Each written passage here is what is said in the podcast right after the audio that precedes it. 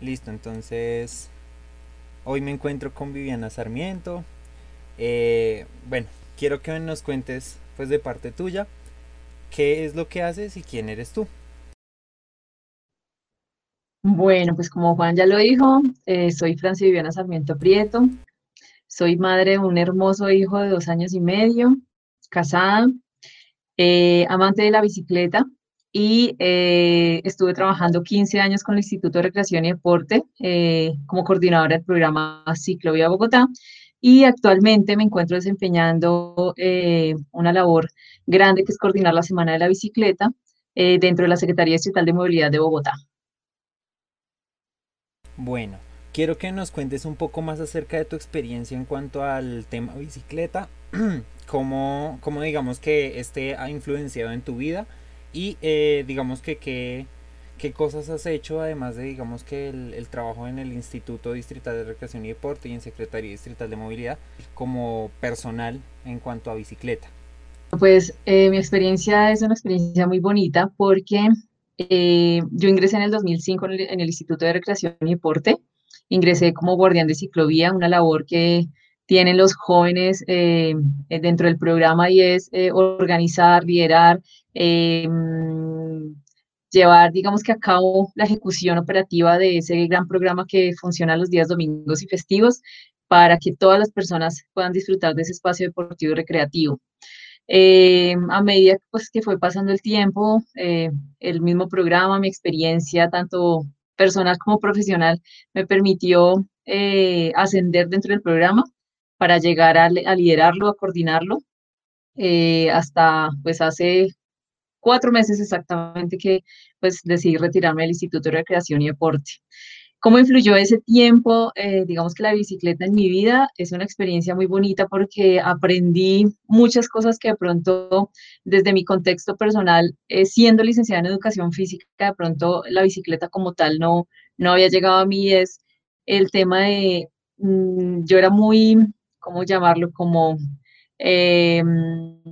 poco creyente de las normas como todo ciclista. No me gustaba utilizar el casco porque me acaloraba la cabeza, pero aquí entendí por qué las normas están hechas para absolutamente todos los actores viales, eh, específicamente la bicicleta, y es que eh, cuando tú utilizas bien tu bicicleta, respetas las normas, acatas tus deberes,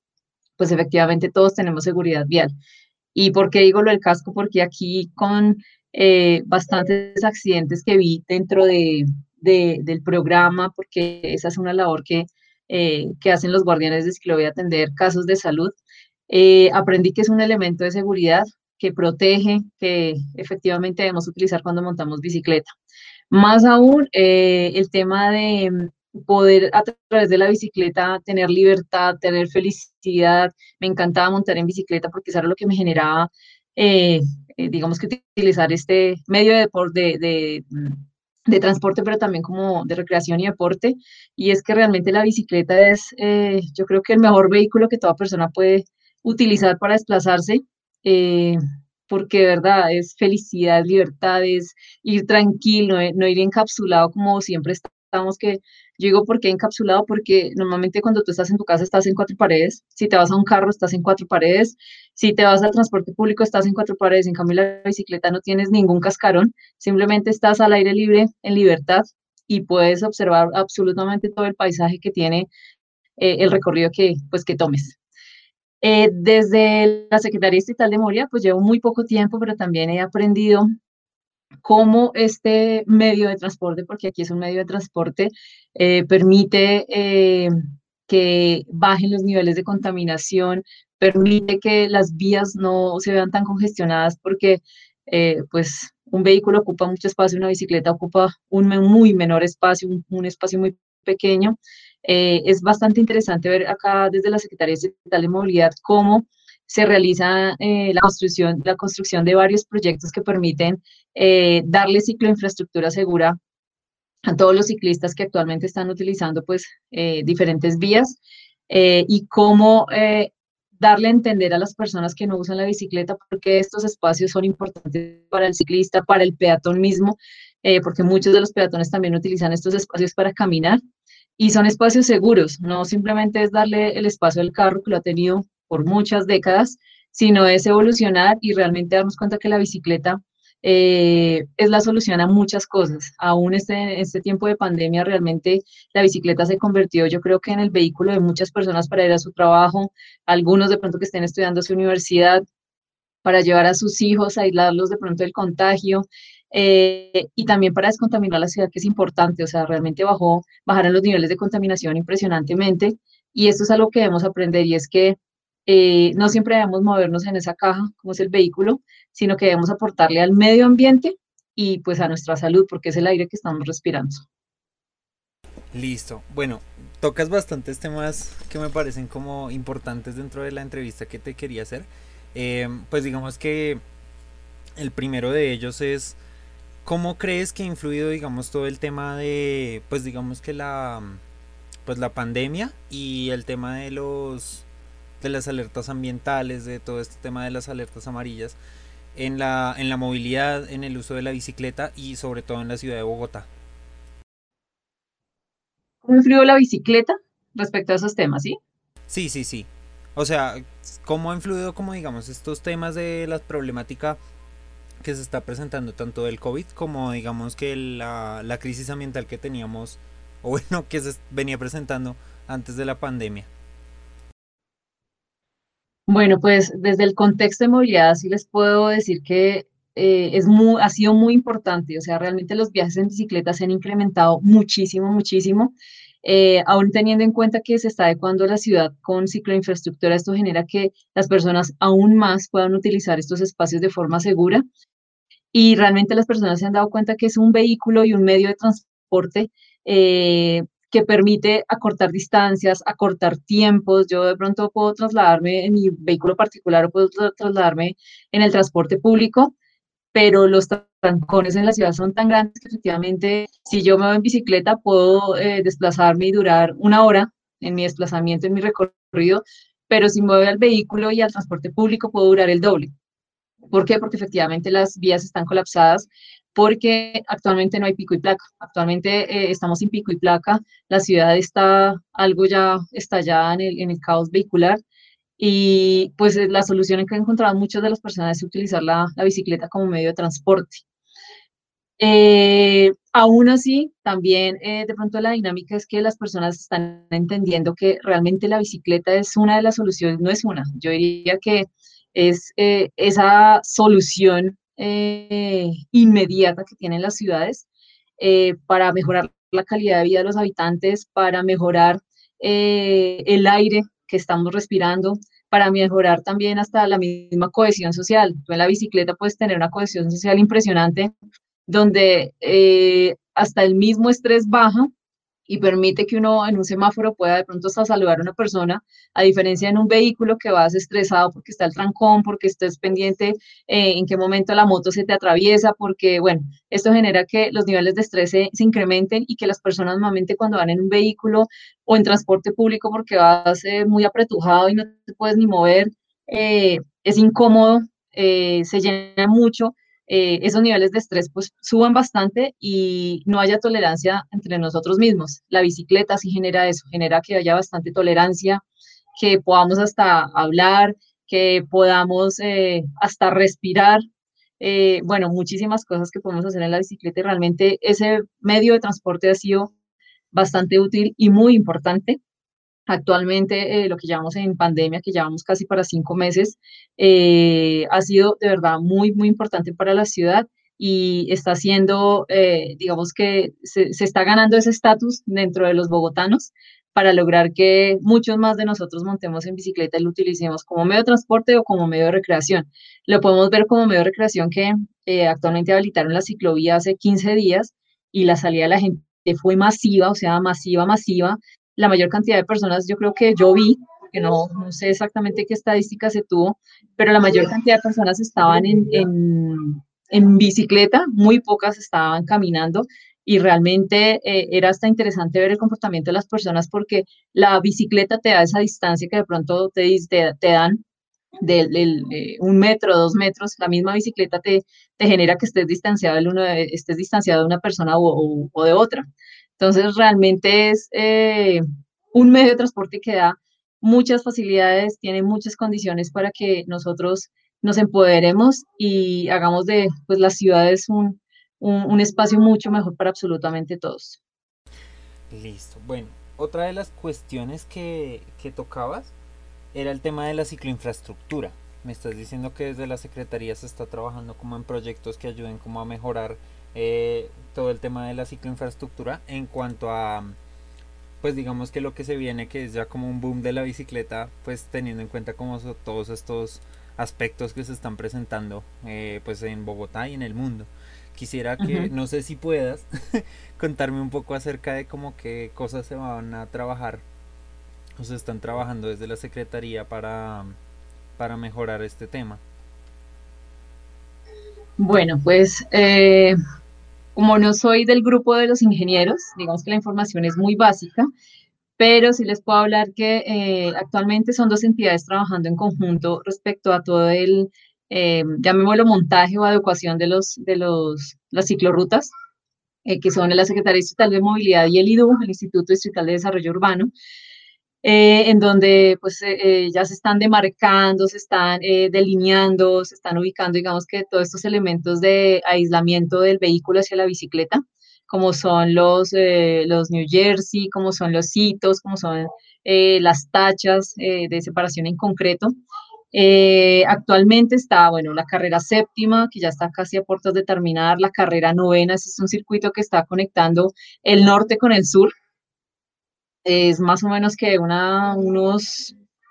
uy, podemos estar hablando de unos como que 30 y algo kilómetros, 35 creo yo, no tengo la, la los kilometrajes exactos, que conectan, eh, que una persona se puede conectar del norte al sur, eh, eh, del, del, norte al sur o viceversa, y es bien chévere este, este, esta ciclorruta porque en la carrera séptima hay eh, muchísimas de las universidades pues, que tiene Bogotá, una de las más importantes que la Universidad Estatal, la Javeriana, eh, hacia la 26 se conecta con la Universidad Nacional, hacia la parte centro está la Universidad del Rosario, eh, la Piloto, bueno, muchísimas universidades y es bastante interesante que cuando se abran las universidades, yo creo que el flujo de, ciclistas, eh, de jóvenes universitarios que van a utilizar este carril va a ser bastante interesante y yo creo que es una dinámica que, que la Secretaría tendrá que observar porque de verdad que va a conectar muchísimo y va a permitir que muchos de los estudiantes que de pronto actualmente no utilizan la bicicleta, que realmente son minoría porque los jóvenes utilizan mucho la bicicleta, estos chicos se suman más y, y efectivamente se pueden incrementar los viajes en bicicleta.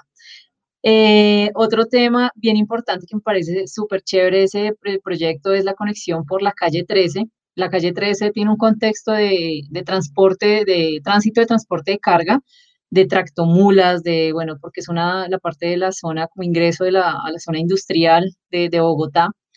Y hay un carril que se está adecuando allá, ese sí tiene una segregación un poco más fuerte, que son eh, New Jerseys. Eh, los New Jerseys son como una especie de, como de cajitas en concreto, que efectivamente tienen un nivel bastante alto y que permiten que, pues si un carro de pronto llega, qué sé yo, a tener alguna falla mecánica, pueda impactar de, con ese, ese, esos mm, elementos de concreto y pues el, las lesiones hacia, hacia, el ciclista puede ser que no ocurran porque pues es un elemento que va a contener eh, al vehículo en velocidad. Nada si fuera otra cosa, pues efectivamente sí sería eh, algo más complejo, pues, eh, me parece súper interesante porque por allí viajan bastantes ciclistas que vienen del sector de Funza, digamos que como estos eh, municipios aledaños a Bogotá y que efectivamente trabajan acá en Bogotá y a veces puede ser que sean de una persona que se gane un, un salario mínimo, efectivamente pues si coge transporte no le va a alcanzar para poder sostener sus condiciones diarias, llamémoslo así. Eh, entonces es, me parece súper chévere ese proyecto y conecta eh, muchos ciclistas por ese sector. Eh, hay otro por la calle 64 que cerca del bosque popular, ya están los, los mm, delineados, digamos que estos carriles. Ahí fue una dinámica que también pareció súper chévere porque era un espacio donde eh, uno de los costados de la vía, que es hacia la parte central, normalmente era solo parqueadero de vehículos, vehículos del sector comercio que estaban en esa parte y del CIP, Actualmente ustedes pasan por allí y no ven absolutamente ningún vehículo parqueado, sino el otro costado, pero es un espacio que se le ganó al vehículo parqueado en ese sector respecto a, esos eh, espacios que fueron adecuados directamente para, para los ciclistas. Entonces, también parece un espacio también muy bonito que pues se adecuó desde la Secretaría y desde el IDU. Eh, otros proyectos que se vienen trabajando son, em, bueno, algo tengo entendido porque no, no, no, ese sí no lo sé, eh, es algo por la avenida Caracas, que también es una vía por donde transitan varios ciclistas que vienen del sur y conectan hacia el norte. Em, y también se viene trabajando desde la Secretaría que tenga yo pues, como información, porque no lo manejo, o sea, no estoy dentro de ese, dentro de ese grupo. Em, se vienen trabajando directamente con el ejército y la policía para poder eh, retomar las rutas seguras y son espacios donde eh, se pueden habilitar en conjunto con el Instituto de Recreación y Deporte para que los ciclistas tomen esas vías salidas eh, de Bogotá hacia la parte perimetral de municipios y pues puedan utilizar los domingos o festivos para montar bicicleta. Digamos que esos son como los proyectos que, que conozco actualmente. Ok, listo. Bueno, me llama, me llama como la atención de que, bueno, se está incrementando muchísimo como la malla vial eh, que se va como a manejar en cuanto a bicicleta. Y eh, tenía, digamos, una pregunta en cuanto al tema de señalización digamos que está contemplada la como la opción de eh, digamos renovar estas pues estos elementos de señalización en las rutas que ya existen y se va pues digamos que a reforzar el, mensaje en las nuevas rutas bueno pues es una información que no, no tengo a la mano pero eh, normalmente estos proyectos vienen acompañados con señalización específica para todos los actores viales ¿A qué me refiero? Está la señalización hacia el peatón, hacia el ciclista y hacia el vehículo. Digamos que desde la Secretaría no eh, se maneja simplemente, simplemente el carril bici y va la señalización para la bicicleta. No, acá se tiene en cuenta que pues todos los actores viales eh, confluyen en los espacios que se habiliten, bien sean para el carro, el peatón, el ciclista, las motos, eh, y siempre desde otra área que maneja precisamente el tema de, como de señalización, lo que tengo entendido es que sí, o sea, se adecua o se va a adecuar esa señalización específica o especial más bien hacia esos actores eh, viales. Listo. Bueno, quisiera mostrarte un video que grabé, digamos, hace unos días, digamos que ya para entrar un poco en materia de lo que de lo que viene siendo el, trabajo de grado. Y quisiera preguntarte, pues digamos que tu percepción acerca de lo que está pasando, acerca de por qué crees que se genera, digamos, este, pues esta situación y digamos que cuál podría ser una posible solución a esto.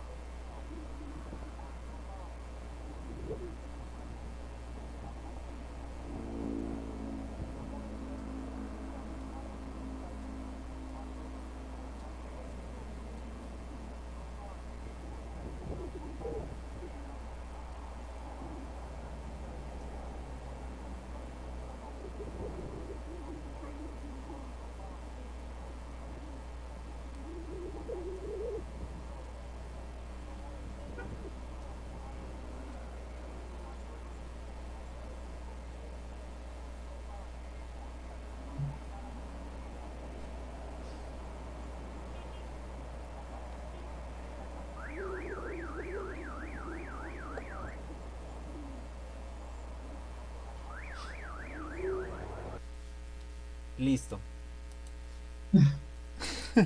Entonces, ¿qué piensas? Mira, yo te voy a hablar desde mi percepción personal como ciclista. Y es, eh, lamentablemente, eh, bueno, uno es afortunadamente para los ciclistas, eh, se está dando esa importancia de efectivamente utilizar la bicicleta, de que somos importantes, de que ayudamos al medio ambiente, que descongestionamos las vías, que ahorramos tiempos, que se mejora la calidad de vida, pero desde mi percepción personal hay un tema y es que se le ha dado tanta importancia al tema de habilitar esos espacios seguros para los ciclistas. Bien, no lo aplaudo. Em, entre comillas lo pongo porque eh, el tema de la señalización, no hay que ponerle una señal gigante a la persona, piense al peatón, al vehículo, eh, al de la moto, al de la cicla, para que lo vea, porque así esté gigante la señalización, la persona te puedo asegurar que tampoco se va a bajar de la bicicleta. Desde mi percepción personal es que se nos ha olvidado que la bicicleta es un vehículo y ese vehículo, así como la persona que va a manejar un carro, así como la persona que maneja una moto, debe tener eh, una adecuada, em, llamémoslo como cátedra del ciclista o llamémoslo como eh, educación vial, bueno, como lo queramos llamar. Le hemos dado tanto enfoque a que se utilice la bicicleta, sí, a que están los eh, espacios adecuados para utilizar, para montar en bicicleta y para trasladarnos, pero se nos ha olvidado realmente eh, la pedagogía y cómo debo yo eh, comportarme. Somos buenos exigiendo nuestros derechos, pero somos muy malos cumpliendo nuestros deberes.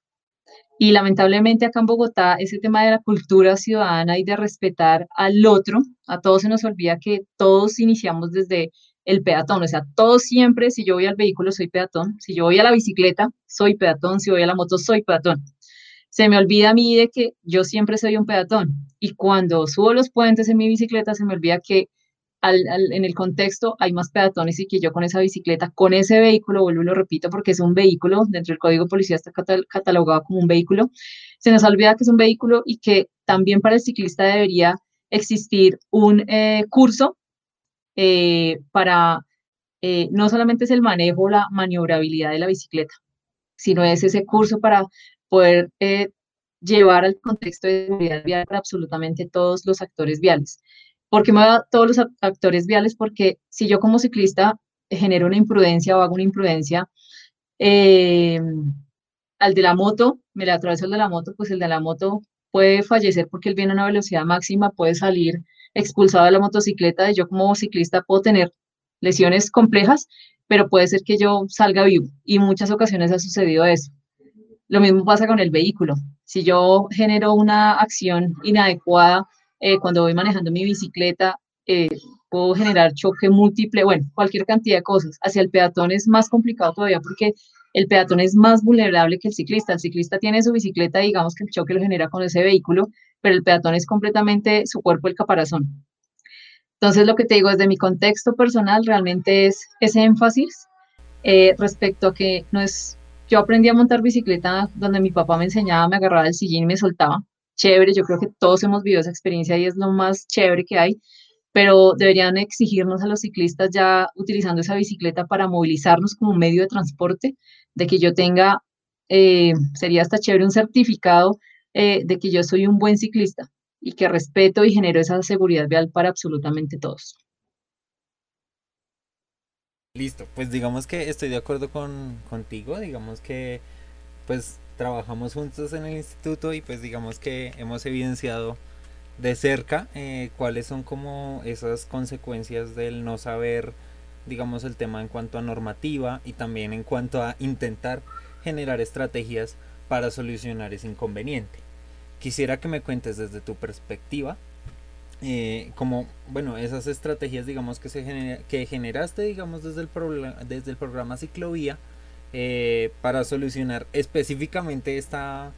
este inconveniente o este comportamiento. Y digamos que si en este momento tú estuvieras como con la meta de intentar modificar ese comportamiento, de que la gente ya no se monte en la bicicleta para pasar los puentes, digamos que ya no es un tema, digamos, solamente dominical, sino de todos los puentes. eh, ¿Cómo lo solucionarías? ¿Qué ideas te surgen en cuanto a eso?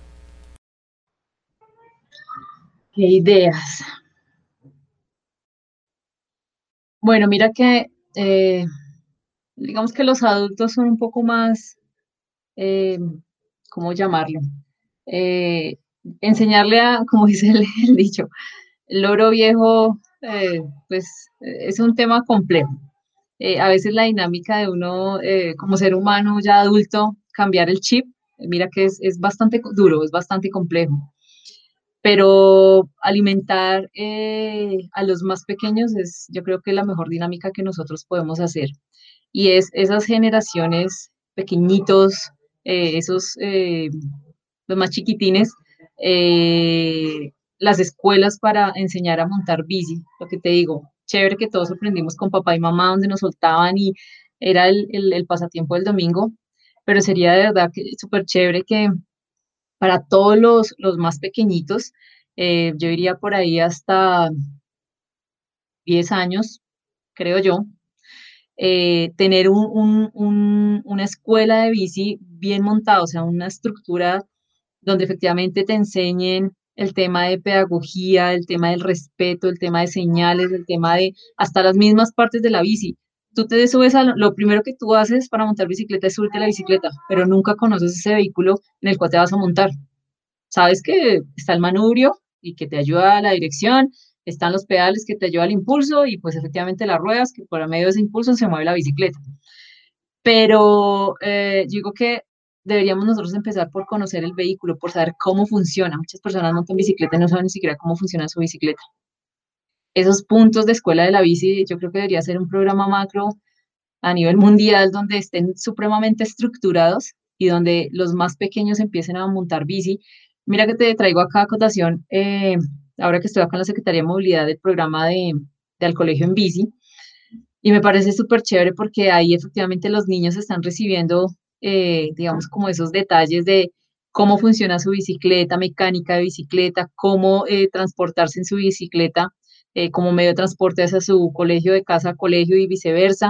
Entonces, no solamente montarlos a la bicicleta y que nos vamos y nos desplazamos y llegamos al colegio, sino están recibiendo muchos muchas capacitaciones y muchos eh, cursos para, para comportarse bien y saber eh, montar bicicleta. Montar bicicleta no es subirme y, y simplemente maniobrarla, sino montar bicicleta, saber montar bicicleta es conocer las normas, es conocer eh, ese medio de transporte, es conocer el mismo contexto de la cicloinfraestructura. Eso me parece a mí súper interesante. Es igual si yo me subo al carro, debo conocer las vías para saber cómo llegar, porque de lo contrario voy a tener que dar muchas vueltas. Yo diría que ese sería un buen eh, ejercicio y que se debería implementar en las ciudades para que eh, pues se puedan dar unos, pues empiecen a cambiar un poco más las dinámicas, lo que les digo, ya las personas adultas es un poco más complejo,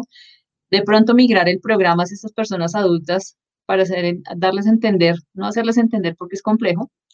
pero sí darles a entender por qué la importancia de saber manejar muy bien la bicicleta y conocer absolutamente todo su contexto. Listo. Planteas una cosa importante eh, que es, digamos que la, la, reforma, o bueno, la una escuela de la bicicleta bien montada,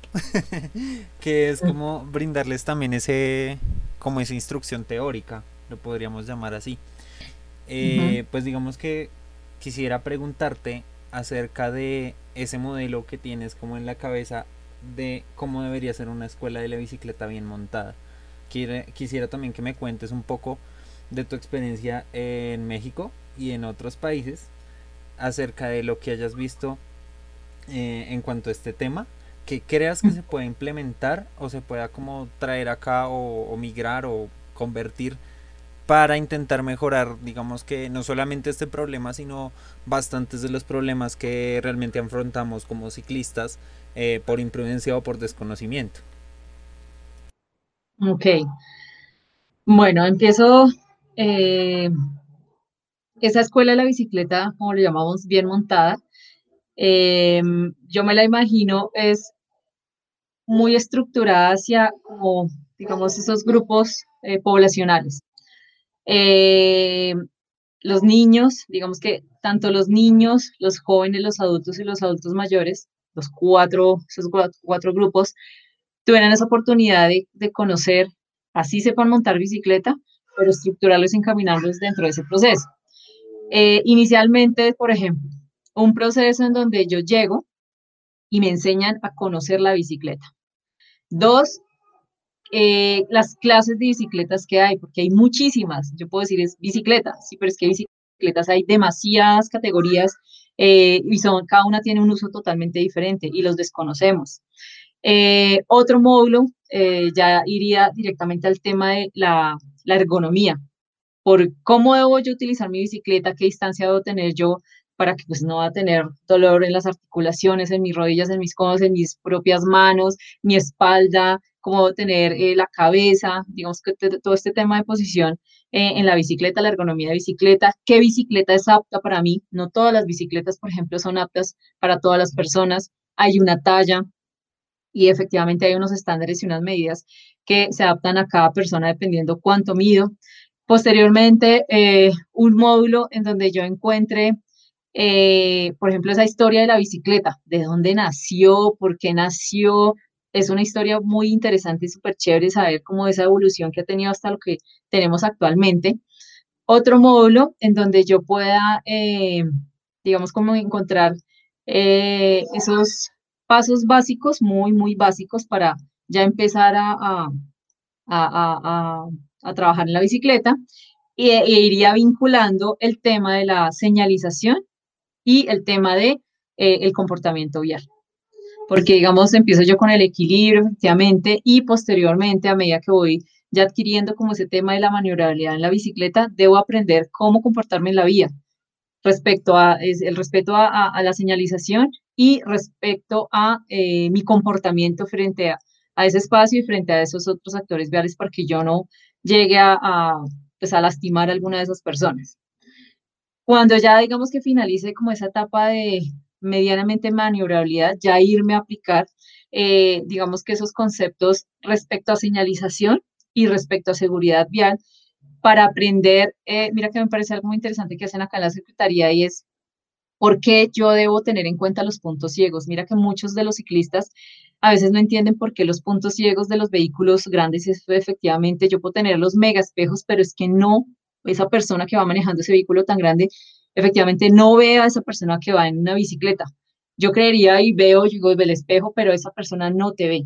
Entonces empezar a tener como esos em, experimentos, llamémoslo así, donde yo pasara posteriormente a que ya aprenda a manejar la bicicleta y que me lleven a ese experimento de saber por qué no debo ubicarme a tantos eh, metros de un vehículo de carga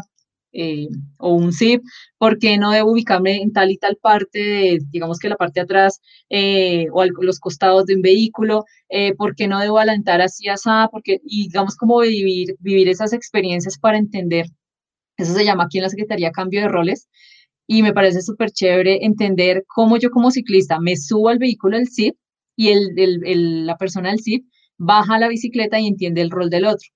A qué voy es que yo como ciclista pueda subirme a ese zip y realmente darme cuenta cómo esos espejos efectivamente no pueden ver al ciclista que está atrás. Ya entendiendo todo este proceso, ya efectivamente yo, yo como ciclista, desde mi parte personal, eh, veo que puede tener ese ciclista ya la percepción de por qué debo tener todo ese contexto, iniciando desde conocer la bicicleta hasta llegar a experimentar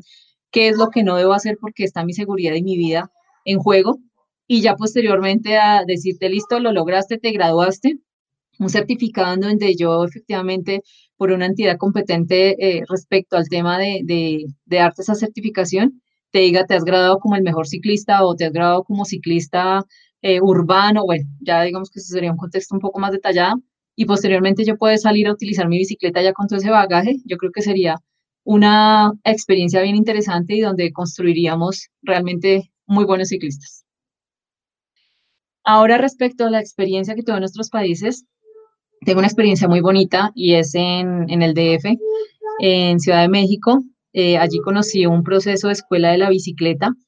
eh, pronto con algunas cosas que hacen falta, pero me pareció una experiencia muy bonita. Es una, eh, tienen varios puntos, en este momento no, recuerdo cuántos son, pero son varios parques que tienen en, en Ciudad de México Está habilitado el programa durante todos los días, de domingo a domingo. Eh, más o menos desde las 8 de la mañana hasta las 5 de la tarde, tú puedes ir a recibir tu clase, te prestan el casco, te dan el chaleco, esa es otra, por ejemplo, los elementos de protección que nos faltó.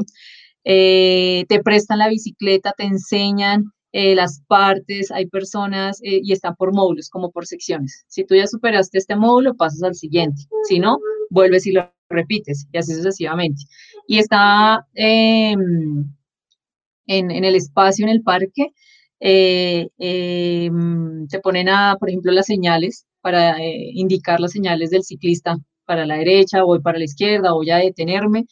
Eh, ¿Qué otra experiencia tenían ahí? y tenían, digamos que como todos los grupos, estaba un poco más enfocado hacia los niños, este proceso, pero me pareció, digamos que una, una estructura muy, muy bonita.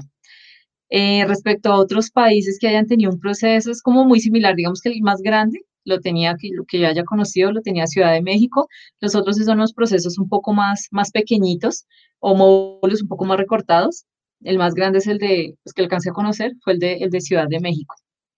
Y en Ciudad de México también me pareció una experiencia bien chévere y es que eh, había un eh, curso que hacían para los conductores del transporte público y los, eh, todos los fines de semana, los sábados, eh, digamos que de lunes a, viernes ellos trabajaban en sus vehículos, etc., todo el transporte público y posteriormente el sábado como eh, lo tenían en dos vías, una actividad como de relajación y salir del estrés del, de estar manejando pues toda la semana y posteriormente salir a montar bicicleta y darles como un tour por todas esas actividades que tiene como el ciclista que tienen allá en el DF porque tienen muchas actividades eh, me pareció súper chévere porque también los ponían en ese contexto de ser ciclistas y generaba como, una especie de unión entre ellos mismos y entendían esas dinámicas de seguridad hacia, hacia el ciclista. Entonces también me pareció una actividad súper chévere. Oye, me, me, parece muy interesante, me llama mucho el tema del cambio de roles y el de, digamos, aprender o ponerse en los zapatos del otro para poder comprender, eh, digamos, que la normatividad y el por qué existen como, digamos, estas medidas y digamos que pues todos los elementos eh, bueno o sea me dejaste wow increíble. Eh, tú crees que algunas de estas cosas digamos en cuanto al tema me llama mucho o sea me, centra muchísimo lo del, lo del cambio de roles y lo que lo último que mencionas de llevar digamos a los conductores y digamos que a los demás actores viales a ponerse en el lugar del ciclista y viceversa ¿Tú crees que eso se puede aplicar en Bogotá? Sí, actualmente la Secretaría tiene una campaña que se llama Cambio de Roles, específicamente. Y ellos lo hacen con em, buses del CIP y te enseñan a ti eh, como ciclista en dónde están específicamente los puntos eh, ciegos, que normalmente vemos como los triangulitos amarillos. Les enseñan y, eh, y hacen ese cambio. El ciclista pasa a ser conductor y el conductor lo bajan a ser el ciclista y los ubican, digamos, como en esos espacios donde normalmente el ciclista no debería ubicarse, pero los ubican ahí para que efectivamente el uno y el otro se den cuenta cómo es que funciona y que pues, no te ven. Esa actividad la maneja actualmente la Secretaría Distrital de Movilidad. Y hay otra eh, que lo hacen con eh, la zona, con, normalmente en la zona franca, en la calle 13, con los vehículos pesados, con eh, tractomulas. Y es el efecto que genera la succión cuando un vehículo de estos va a velocidad y que tú vas cercano, ese tema de succión también te lo explican. Eh, y ellos lo hacen con bicicletas estáticas y te pasan así, digamos que eh, ellos se utilizan actualmente en esa zona una tractomula y te pasa la tractomula muy cerca, teniendo en cuenta las condiciones de seguridad. Y efectivamente es, es, complejo, da susto muchos de los conductores, porque ya vi, tuve la oportunidad de ver un, como un video. Eh, muchos de los conductores que son los que, los que normalmente manejan las tractomulas, se bajan y saltan de la bicicleta, apenas les va a pasar la, la tractomula. Entonces es, ellos se asombran y dicen, Dios mío, esto es bien complejo y uno no entiende la dinámica. Mira que es una reflexión hasta, hasta bien chévere, o sea, los hacen caer en cuenta de que el tema de ser ciclista eh, no es simplemente decir, ah, ciclista y todo el mundo pelear, sino eh, ese, esa dinámica de seguridad y que ellos son los primeros llamados a, a cuidar al ciclista. No, la campaña de cuidar al ciclista no es por, simplemente por llamarlo y decir, oiga, venga, cuidemos al ciclista. No, esa campaña es efectivamente porque el tema del transporte público es, es una cosa complejísima. O sea, tú te pasas al lado de una tractomula y te succiona, te succiona, te succiona. Y es algo que ni, ni el ciclista ni el que va manejando la tractomula entiende, ese efecto.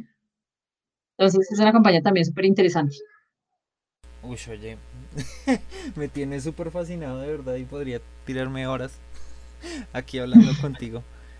Eh, bueno, quisiera contarte un poco acerca de por qué se está, digamos que, o sea, por qué te estoy realizando esta entrevista. Y es que lo que sucede es que, bueno, yo estoy eh, en el último semestre ya por fin de, de, la carrera de diseño gráfico en la Universidad Nacional. Em, y estoy trabajando mi, bueno, mi trabajo final de grado va a ser acerca de el diseño de experiencia y el diseño persuasivo. Eh, digamos que pues por lo que ya conoces, eh, digamos que ya en ámbito personal de mí, eh, me interesa mucho el tema de bicicleta y quería pues digamos que hablar contigo acerca de todos estos temas pues porque yo te considero realmente como una autoridad en cuanto al tema de bicicleta no solamente por lo vivido en el instituto sino también ahora en tu nueva función bueno el proyecto básicamente se centra en buscar las formas en las que se puede modificar un comportamiento, eh, pues digamos que accionándolo desde el diseño, mediante pues digamos que una serie de experiencias, una serie de, de modificaciones como del espacio, de intervenciones, de pues digamos que de formas de hacer. Decidimos pues con la profesora que está dirigiendo mi trabajo de grado centrar este como este proyecto, pues porque digamos que hacerlo para todos los problemas que se pueden presentar en bicicleta es un poco complejo mm. y digamos que mm. pues lo que hicimos fue como centrarlo en el tema del subir y bajarse del puente peatonal. Em, pues debido a que es un, es un problema, o bueno, es un espacio definido, digamos que tenemos como la interacción de dos actores viales que, es, que digamos que en un nivel de la pirámide de riesgo no están como tan altos, ¿sí? Trabajar con carros es un poco más complejo, pero mm. eh, digamos que intervenir un puente peatonal para que el ciclista respete el espacio y digamos que generar todas estas dinámicas desde el diseño de experiencia y el diseño persuasivo para poder solucionar ese inconveniente es como la finalidad del proyecto que estoy haciendo. Entonces, pues mm. digamos que quería escucharte porque pues digamos que en cuanto a lo que he leído durante estos meses que he venido haciendo el trabajo, eh, he encontrado que uno de los puntos que se puede llegar a intervenir es la educación, ¿sí? Y, digamos que no es solamente como darle la educación, sino recordarle a las personas por medio también de estrategias como digamos lo del cambio de roles, por eso me llama tanto la atención, porque eh, pues digamos que teóricamente eh, cuando uno digamos que va a intentar generar una dinámica de cambio de comportamiento, tiene que tener un activador en el espacio, o sea, en el mismo puente, que te dé a ti como pistas de que te debes bajar. y pues por, digamos que por evidencia y por un proyecto previo que ya habían hecho unos compañeros de la universidad, la señalización no funciona. Entonces, eh, pues quería como hablar contigo de eso, quería que me comentaras un poco acerca de, pues, de todo lo que conoces y has conocido en cuanto a no solamente en cuanto a enseñanza, sino digamos esos activadores, como las campañas que realizamos el año pasado. Eh, quería como que me contaras acerca de eso. Y de verdad te agradezco mucho por tu tiempo, por contarme, digamos que todas estas cosas y, y, de verdad me dejaste con un montón de cosas. Y mañana tengo la reunión con la profesora y voy a llegar con, uff, con oro. Entonces, ah, bueno. pues no sé si me quieras responder, pues digamos las, las últimas preguntas, como de qué piensas acerca del proyecto que te estoy contando, qué crees que se podrían hacer, eh, digamos que desde tu punto de vista en cuanto a ese tema exactamente, y digamos que cuál es el problema que, que afrontamos nosotros como, digamos que los realizadores de la campaña o del, de la intervención para poderla realizar. Mira que es un punto bien interesante. O sea, yo, yo vuelvo a lo mismo, Juanito, y es eh, lo que te dije inicialmente. Yo puedo ponerle la mega, o sea, mega, gigante señal al ciclista, al peatón, al carro, porque es que el carro también tú les puedes poner una nueva señalización y el carro ni siquiera la ve.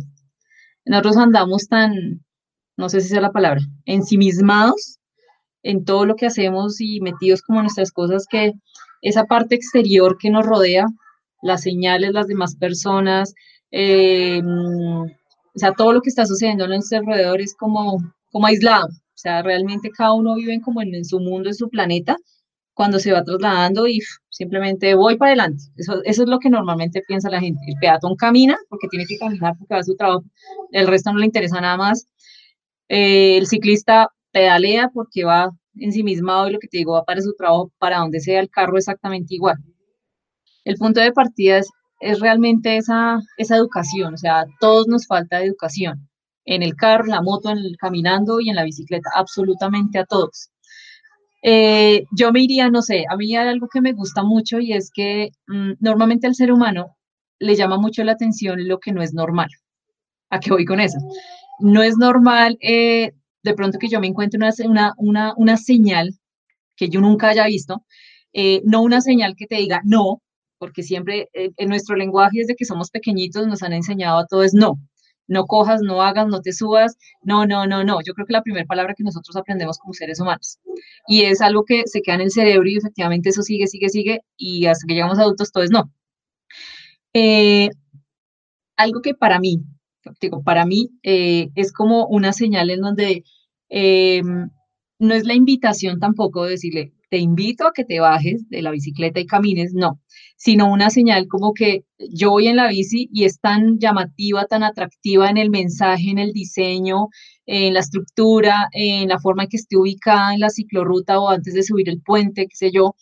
eh, que efectivamente yo digo,